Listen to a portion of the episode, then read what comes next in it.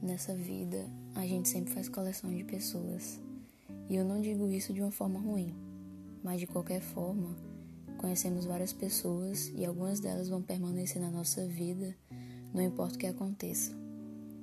Mas ao passar dos ciclos da vida, a gente cada vez vai diminuindo mais esse álbum de pessoas.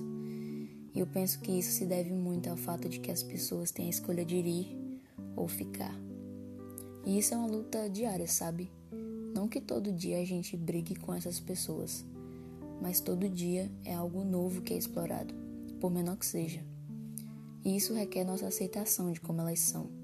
E isso não é um processo fácil, ainda mais quando há uma relação romântica envolvida. Esse ir e vir de pessoas sempre me faz pensar sobre se somos substituíveis. Já conversei com vários amigos sobre isso e eu chego à conclusão que não somos substituíveis. Apesar de também achar que existe essa rejeição da ideia de ser substituível. Porque quem é que quer ser substituído, né? Ainda mais se for algo tão fácil. Eu nunca vou ser alguém que uma determinada pessoa quer substituir no canto de outra alguém porque cada pessoa tem seu tamanho.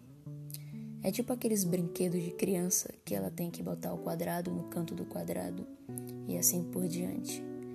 É sobre isso. As pessoas não são iguais.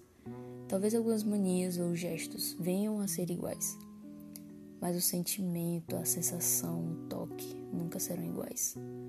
E como eu disse, as pessoas podem escolher ficar ou ir. E por alguma desventura do destino ou do acaso, as pessoas se separam e isso acaba criando distâncias insubstituíveis, assim como são as pessoas. Mas afinal, você acha que você é insubstituível? Existe um lado bom em ser substituível.